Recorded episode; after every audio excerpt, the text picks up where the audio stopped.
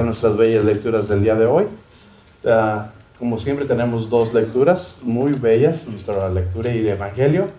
Y en la lectura de los de la, no puedo pronunciarlo bien, pero de sanolicenses, uh, y nos habla de algo muy bonito, que uh, ellos encontraron a Dios, probaron a Dios y fueron obedientes a Dios y que a través de su obediencia la palabra llegó a muchos lugares pero más por ser modelos, por ser ejemplo. Y eso es lo que nosotros debemos hacer, ser ejemplo, donde hablemos más con nuestro ejemplo que con las palabras. Ahí nos hablan sobre eso. Y luego tenemos en San Mateo, donde nos habla de la gran comisión de, y del gran mandamiento, que es el amar, el amar a nuestro Señor en primer lugar y amar al prójimo como a ti mismo. Son dos cosas, dos uh, mandamientos muy importantes que son los que cubren toda la ley y, los dos nos hablan del amor. Entonces, hoy vamos a hablar un poquito de eso, cómo vemos el amor, en cómo lo podemos poner en práctica y qué es lo que estamos haciendo, cómo lo vivemos a veces. Entonces, vamos a escuchar nuestras lecturas. Enseguida vamos a pasar a una pequeña Emilia. Adelante.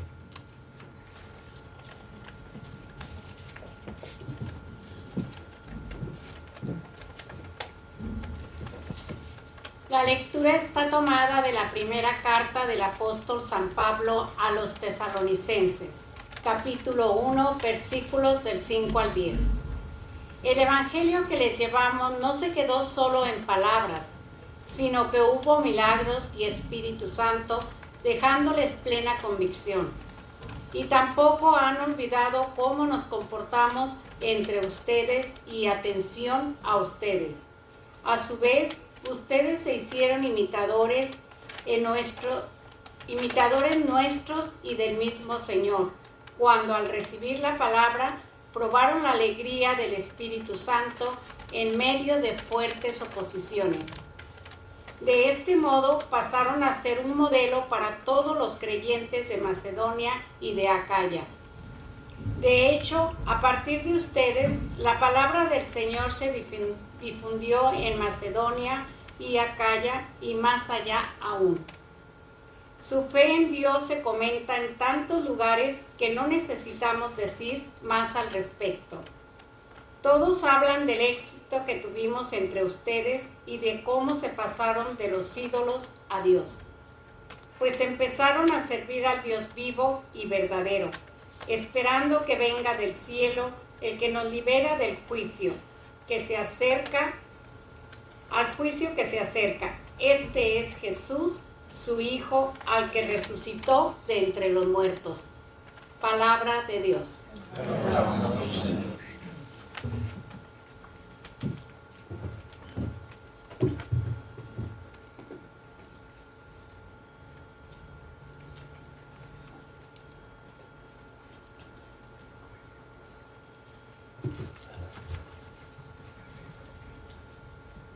Los invitamos a cantar el salmo que dice, Tu Señor, eres mi refugio. ¿Todos? Tu Señor, eres mi refugio. Yo te amo, Señor, tú eres mi fuerza, el Dios que me protege y me libera. Tu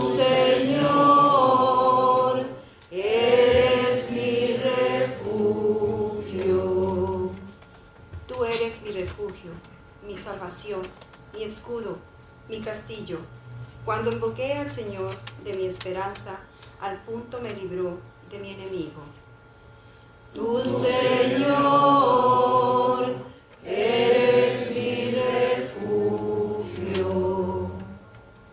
Bendito seas, Señor, que me proteges, que tú, mi Salvador, seas bendecido. Tú concediste al Rey grandes victorias y mostraste tu amor a tu elegido. Tu Señor,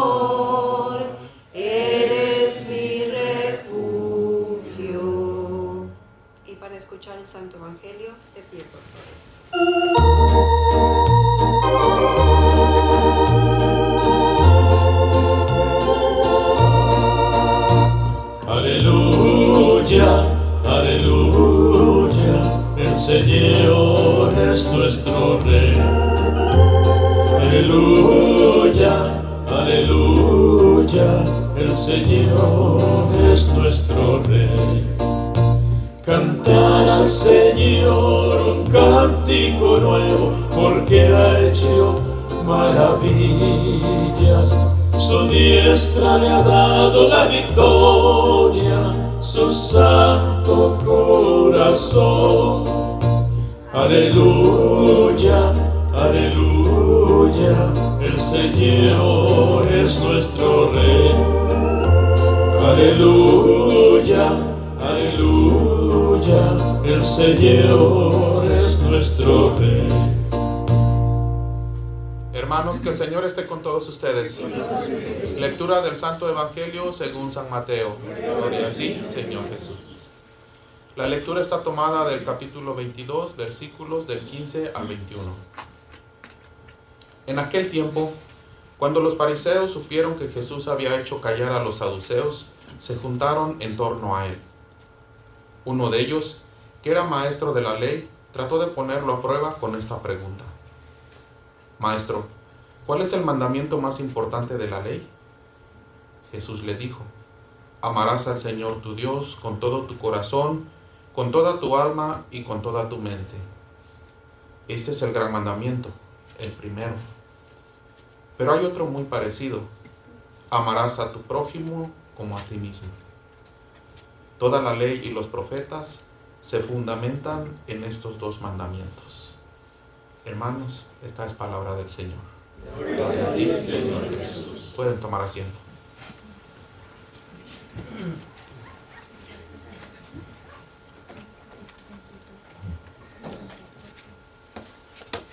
Cuando escuchamos este evangelio o cuando ustedes lo escuchan, ¿qué se les viene a la mente? ¿En qué piensan? A veces me gustaría leerles su mente y saber qué, qué, qué les llegó a ustedes, qué, cuál es su mensaje que reciben directamente al, al leerlo.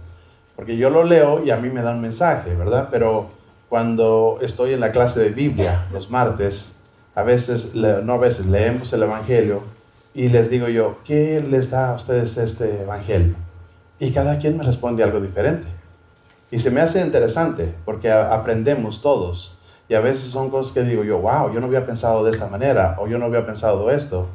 Y, no, y nadie está equivocado, estamos bien, porque está, alguien te está llegando un mensaje de acuerdo a tus necesidades. Te llega el mensaje a como tú necesitas, lo que Dios nos habla a cada quien a través de su lectura. Por eso la, la Biblia nunca nos la acabamos, porque las mismas lecturas las volvemos a leer y las volvemos a leer y cada vez te van a dar una enseñanza diferente. Y no es que la, la Biblia cambie, sino que nosotros vamos cambiando. Nuestras necesidades son diferentes, nuestra sabiduría es diferente. Todo eso hace que cada vez que leamos un pasaje bíblico nos llegue algo nuevo. Entonces a veces yo también decía, ¿cómo cada año o cada dos años o tres vamos a estar repitiendo las lecturas? Y digo, pues oh, va a ser fácil cuando ya me toque dar la que ya di hace un año o dos años, pues ya me la voy a saber, ¿verdad? Porque ya va a ser la misma. Pero no, cada vez te llega algo nuevo, Dios te da algo nuevo. Y ahorita quizás estamos pasando por situaciones difíciles en el mundo, que estamos mirando, que está pasando de- de destrozos, que hay guerras, que hay epidemias, que hay... Entonces eso hace que nosotros pensemos diferente y que nues- nuestras necesidades seamos, sean diferentes. Eso es diferente, pero la palabra viene siendo la misma. La palabra nos habla del amor. La palabra no cambia. La palabra dice que nosotros nacimos para ser amados. Y tan tanto es que nosotros nacimos para ser amados que Dios nos regaló a un padre y una madre para que nos amara. Porque si nosotros no hubiéramos tenido padre y madre, pues no hubiéramos nacido en primer lugar. Pero nos los dio para que ellos nos amaran. ¿Y qué teníamos que hacer nosotros? Nada más dejarnos amar. Nacimos para ser amados. Cuando eres bebé, tienes tu padre, tienes tu madre, y tú nada más te dejas amar. Ellos te cuidan, ellos te protegen. Y así es nuestro Padre Dios. Él quiere amarnos. Y nosotros nada más tenemos que dejarnos amar. Pero aún eso no queremos hacerlo. Aún no, no huimos del Padre, como que yo siento que nuestro Padre Dios nos anda buscando, nos anda tratando de decir, mi hijo, vas mal por este lugar, ven para acá, hey, quiero dirigirte aquí, no quiero que sufras, no quiero que te pase eso, y nosotros como que andamos huyéndole de repente, como, a veces no me ve, a veces no me alcanza, porque yo quiero hacer cosas que a lo mejor mi Padre no está de acuerdo. Y eso nos pasa y también en humanamente, porque uno como padre, uno quiere dirigir a sus hijos, y quiere uno evitarles caídas y quiere uno evitarles problemas, pero desafortunadamente a veces ellos no hacen caso y ellos tienen que caer para aprender. Y yo hoy lo que yo quisiera decirles es, no nos escondamos de Dios, escuchémosle, porque si nosotros estamos con Él, nuestra vida va a ser una vida muy bonita. Hay oigo muchas quejas de que la gente no está contenta con la vida. Es que es una vida cruel, es que pasa esto, es que hay necesidades, es que hay enfermedades, hay, hay tantas cosas que nos quejamos, nos quejamos. Y veo que entre más, donde hay más quejas, donde más quejas escucho, más ausencia de Dios. Donde más quejas escuchamos de gente que más se queje, más ausencia de Dios. La gente que está caminando con Dios, la gente que cree en Dios, la gente que estamos llenándonos de Dios, nos quejamos menos. Pongan atención a eso. Nosotros nos quejamos menos cuando estamos caminando con Dios. Pero si no caminas con Dios, si no lo conoces, es un sufrimiento, es una tristeza, es una vida vacía, es una vida que no tiene sentido. Pero no tiene sentido porque no tenemos a Dios en nosotros. Dios nos da el sentido. Dios nos, eh, por eso nos da el amor. Dios nos crió para ser amados y Dios quiere amarnos. Hoy no nos amamos, no nos amamos de la manera correcta y nosotros gastamos nuestro amor en cosas que no son necesarias, pero que nosotros pensamos que son necesarias. Gastamos nuestro amor en el trabajo, en un carro, en una casa, en redes sociales, ahí gastamos nuestro amor. Pero el amor verdadero, lo que nos da sentido, lo que es dar amor, es dar el amor al prójimo. Ese es el más alto del amor. Y eso es lo que el mandamiento nos está diciendo. Amar a Dios con todo tu amor, con todo tu corazón y al prójimo como a ti mismo. Y no es nada fácil, no es nada fácil. Yo digo, amar al prójimo como a mí mismo, pues yo pienso que primero tiene uno que amarse mucho, llenarse uno de amor para poder dar. Pero cuando uno piensa, yo, es que yo no tengo amor, es que yo no puedo dar, es que ¿qué tanto puedo dar yo? Si a veces no nos amamos ni nosotros mismos. A veces somos duros con nosotros. Entonces, si yo soy duro conmigo y soy estricto conmigo, ¿cómo voy a dar amor a otra persona si yo no lo tengo? Ahora, ¿cómo puedo cambiar eso? ¿Cómo puedo hacer que cambie? Necesitamos llenarnos de Dios. Necesitamos probar de la gloria de Dios, necesitamos llenarnos de Dios, necesitamos tener a Dios en nuestro corazón para dar a Dios a otra persona. Y en la carta San Pablo que nos dice, probaron de Dios, fueron ejemplo, hoy son modelos y ya no necesitamos ni hablar tanto, sino que, que las personas han escuchado de nosotros que eso es lo que ha bastado para que llegue la palabra a otras personas. Y eso es lo que Dios quiere, que nosotros seamos modelos de Él pero con la fuerza de Él, con el amor de Él, con lo que Él nos da, no con lo que nosotros tenemos. No tenemos que esforzarnos tanto, ni es tan difícil cuando nosotros nos metemos en las cosas de Dios, cuando nos empapamos de las cosas de Dios. Mis hermanos, cuando yo comencé en el camino de Dios, yo no tenía el amor que, tengo hoy. A mí no me importaba lo que pasaba en el mundo. Si yo miraba un desastre o una guerra, pues está lejos, está allá, es un problema de ellos. Yo estoy bien aquí. Yo pensaba de esa manera. Yo estoy bien aquí, aquí tengo comida, tengo techo, la casa no se cayó, yo estoy bien. No se preocupen los demás. Hoy me duele, hoy sí siento un amor por ellos, hoy sí siento una como con ganas de ayudarlos. Hoy sí me da tristeza mirar que las ah, personas están sufriendo. Y no nomás ellos, sino también los de las guerras, sino también la gente que está enferma, la gente que tiene unas enfermedades difíciles. Y empieza uno a sentir la compasión, la necesidad de ayudar a esas personas, el deseo de, de aliviarle su vida un poquito. Y eso es lo que Dios quiere. Pero digo, si yo no hubiera conocido de Dios, si no me dedico tiempo a las cosas de Dios, ese sentimiento no estaba ahí en mí, no lo había. Pero ese sentimiento lo tuvimos, yo lo tuve que crear, yo lo tuve que hacer que brotara en mi corazón. Entonces sí es posible. Si tú lo sientes, qué bueno. Si ya estás, has caminado tiempo con Dios y tú ya sabes, tú entiendes lo que estoy diciendo. Pero si tú estás comenzando, si eres un bebé espiritual y no conoces lo de Dios, tenemos esa gran esperanza de decir, yo también quiero que ese sentimiento brote en mí, porque yo quiero ayudar al prójimo, porque yo quiero interesarme por lo que Dios quiere que haga. Eso es ser obedientes a Dios y tener una vida bonita. Al, final de los tiempos, final del día, los bendecidos vamos a ser nosotros. Nosotros vamos a ser los bendecidos, nosotros vamos a ser los felices, nosotros vamos a ser los que la vida tiene sentido. Tiene un sentido por qué yo estoy aquí. ¿Para qué estoy aquí? Es cuando empiezas a sentir el amor de Dios y tú empiezas a dar ese amor también a las personas necesitadas de Dios. ¿Qué nos evita el amor de Dios? Hay, muchas cosas, pero unas graves que vienen siendo el miedo y el pecado. Son dos cosas totalmente opuestas. El pecado mata el amor. Si estamos en pecado no podemos estar, tener el amor. No puede decir yo estoy en pecado y estoy lleno de Dios.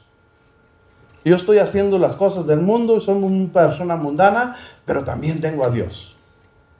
A muchos a lo mejor nos hubiera gustado poder hacer eso. Dios mío, dame, dame permiso de hacer estas cosas malas y también te doy tiempo a ti. Pero no, la palabra de Dios no es así. Dice que a los tibios, ¿qué les pasa? Los vomita. O eres caliente o eres frío. O eres de Dios o eres del pecado. No se puede revolver. Y hemos tenido muchísimas enseñanzas sobre eso. Hemos tenido muchas enseñanzas y una que a mí me ayudó muchísimo, que el Padre la ha repetido unas cuantas veces y parece que cada vez que la repite, aquí estoy, aquí estoy, como que me llega y me sigue llegando. Y Él lo ha dicho, porque una veces piensa, si algo poquito malo está bien, que acabo mucho más bueno y ojalá que lo bueno, uno piensa, ojalá que lo bueno combata ese poquito malo y voy a estar bien. Pero el Padre nos puso un ejemplo tan bueno. Dice, tienes una sopa, un caldo de comida muy rico con sus verduras, su carne, todo, pero un poquito de popó, dijo él. Poquito, así nomás, un poquito. ¿Te lo vas a comer? ¿Por qué no? Si está, está, todo está bueno, está un poquito lo malo, ¿te la comerías? Igual para Dios. Dios no quiere que nosotros seamos sucios nada, no quiere que haga mancha en nosotros.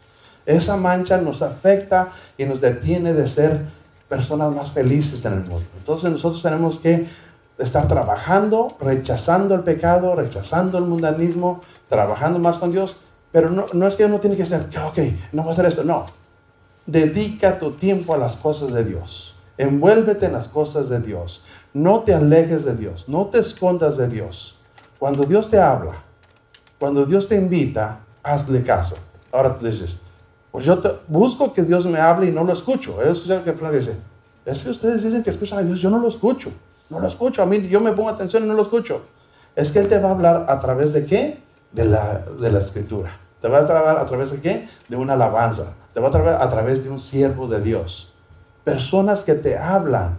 En tu mente cuando haces oración, Dios te habla. Cuando un pensamiento se te viene, cuando estás haciendo oración, Dios te está hablando. Eso es Dios que te está hablando. Ese es Dios que se está guiando. No esperes escuchar la, la voz de Él y físicamente verlo. No. Pero Dios te habla de muchas maneras. Si tú pones atención y empiezas a conocer a Dios, sabes la voz de Dios de dónde viene. Y viene de un, del Padre, viene de uno de nosotros, viene de un miembro de la iglesia. Te está hablando de parte de Dios. Pero nosotros tenemos que estar atentos cuál es la voz de Dios y cuál es la voz del enemigo. Y hay una manera también muy fácil de detectar cuando es Dios, porque a veces estamos en oración, estamos viendo y dice, ¿esto será Dios o será el maligno? ¿De quién me estará hablando? De repente hay esa duda también, no sé si les pasa a ustedes, pero si, si es de Dios, te va a dar paz, te va a dar tranquilidad, tú puedes contárselo a quien sea y no hay ningún problema. Eso es Dios, eso es paz, eso es, no se esconde. Si es del, del maligno, te va a dejar inquieto, te va a dejar un mal sabor de boca y no lo puedes contar hasta, hasta, todo el mundo. Si tienes que esconderlo, si no lo puedes contar, no es de Dios. Lo de Dios no se esconde, lo de Dios no es vergonzoso, lo de Dios es libre de decirse. Lo del maligno no, no se puede. Entonces nosotros podemos ver si ese pensamiento es del maligno es de Dios? ¿Qué te está dando? ¿Qué te está dejando? ¿Paz? Bueno, Entonces, si eso es, reconozcamos que, que Dios nos amó tanto. ¿Qué hizo? Él hizo una cosa tan grande para demostrarnos el amor que nos tiene. ¿Alguien se acuerda qué, qué haría? ¿Cuál fue lo más grande que Él hizo para demostrarnos su amor? ¿Qué fue? Mandar a su Hijo. Y su Hijo murió por amor a quién? A nosotros. Entonces nosotros nos ponemos a ver si Jesús murió por nosotros, por amor a nosotros. Dicen que no hay nada más grande que el que da su vida por un amigo. Y Jesús nos llamaba amigos. Dice, ustedes son mis amigos porque los conozco. Y Él dio la vida por nosotros. Yo me pongo a pensar, ¿quién de nosotros da la vida por alguien? No, a lo mejor no, no estamos en ese nivel. Y a lo mejor no alcancemos a llegar a ese nivel. Pero vamos a intentarlo. Vamos, lo de Dios nunca vamos a acabar. Nunca vamos a decir, ya hice suficiente, ya llegué a este nivel que ya no necesito hacer más. No. Nosotros siempre tenemos más que aprender y más que aprender y siempre va a ser mejor y mejor y mejor tu vida. Cada paso que des, cada escalón que subas, cada esfuerzo, tu vida va a ser mejor. Y Dios te va a ir llenando de bendiciones. A veces ni sabemos, de repente volteas para atrás y dices, qué bendecida ha sido mi vida en el último año, o en los últimos años, o en los últimos 5 o 10 años. Empiezas a, yo empiezo a recorrer mi vida y digo, wow, qué bendecido fue este año este año. Y el pasado también. Y el otro también. Bueno, pues he tenido muchos años de bendición. Pero he tenido años de caminar con Dios. Tampoco ha sido que digo, oh, fui igual de bendecido cuando no estaba con Dios que hoy que estoy con Dios. No es cierto. Cuando no estaba con Dios y cuando yo trabajaba con mis fuerzas y con mi mente y con mi pensamiento, muchos fracasos, muchos enojos, muchos problemas, muchos problemas que fueron eliminándose como a través del caminar con Dios, del amor con Dios, del querer llenarme del amor con Dios. Y toda la escuela y la enseñanza que esta iglesia nos ha dado, que me ha dado a mí y a muchos de mis hermanos que he escuchado que han recibido esa enseñanza. Entonces, nosotros tenemos un propósito en la, en la tierra. Amar a nuestro prójimo como nosotros mismos. Pero dejar una huella en la tierra. Si Dios nos mandó a la tierra es porque quiere que dejemos una huella. Si no estamos dejando una huella, no estamos haciendo lo que Dios nos mandó. No estamos siendo obedientes. Yo pienso que el mensaje de hoy es muy claro. Dedícalas tu tiempo a las cosas de Dios, llénate del amor de Dios y vas a ver que tu vida va a tener sentido, vas a ver todas las bendiciones que Dios tiene para ti. Y hemos recibido tantas bendiciones. Y les cuento algo bien rápido. Ah, hace unas dos semanas ah, alguien me regaló unos tickets para ver un partido de fútbol americano. Y yo, yo no soy de fútbol, no me gusta mucho el fútbol, pero a mi hijo le gusta el fútbol muchísimo y era justamente el equipo que le gusta a mi hijo. Y nos regalaron unos tickets en una suite. Y fuimos a la suite y estuvimos ahí, caso que yo no había estado en un lugar ahí, muy bonito, todo muy, muy elegante, comida, bebida, el juego, todo muy bien. Y cuando mi hijo estaba emocionado, súper emocionado, pero una cosa emocionada. Y cuando termina el, partido y vamos saliendo del, lugar, dice, mi hijo, ¿cuándo volvemos otra vez? hasta investigó cuánto valía y no sé qué, y que valía como 16 mil dólares rentar ese lugar y no sé. Dice, no, dice, pues ¿cuándo volvemos a estar en un lugar de estos? Entonces yo le dije, si tú te arrimas a Dios, es posible. Porque esto es un regalo de Dios. No te lo di yo, no, no, fue alguien, fue Dios que nos lo regaló. Y Él tiene muchas suites y muchos lugares mejores que nos puede dar. Pero nosotros tenemos que arrimarnos a Él. Él es el dueño de todo, no nomás de este estadio, le digo, no de este estadio, sino de, todo es dueño y es creador. Y Él nos puede dar todo lo que nosotros queramos, regalos que nosotros no pensamos que nos pueda dar. Pero no nos puede dar. Pero nosotros tenemos que hacer algo, arrimarnos a Él, dejarnos amar porque Él ya tiene el amor y Él quiere darlos, nada más que nosotros nos dejemos amar. Seamos modelos, hagamos caso a Dios y dejemos una huella en la tierra. Que no pasemos de mal, sino que dejemos una huella en la tierra para como los santos han dejado una huella y hoy esa huella de ellos nos sirve a nosotros. Las palabras de San Pablo, de cada personaje bíblico, ellos se esforzaron, ellos fueron obedientes, hoy nos ayudan a nosotros a decir, sí se puede que nosotros seamos una persona de que digamos, sí se puede, fulano de tal lo hizo. Y una vez un sobrino dijo, si mi tío puede, yo puedo. de repente sí somos ejemplo para ellos. Entonces vamos a echarle ganas, porque sí se puede. Mis hermanos, vamos a dejar una huella bonita en la tierra de parte de nosotros. Que Dios me los bendiga a todos.